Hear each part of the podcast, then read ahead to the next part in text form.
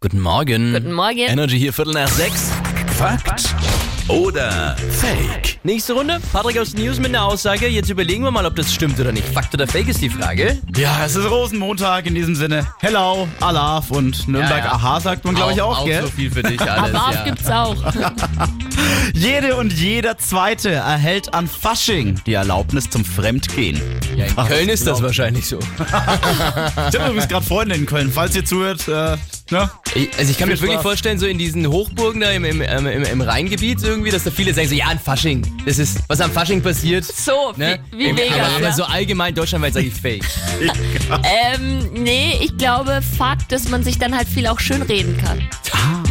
Jede und jeder Zweite erhält an Fasching die Erlaubnis zum Fremdgehen.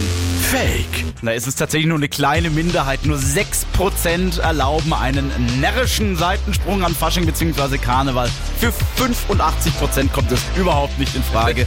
Und da merkt man, ja, die Welt ist doch noch nicht untergegangen.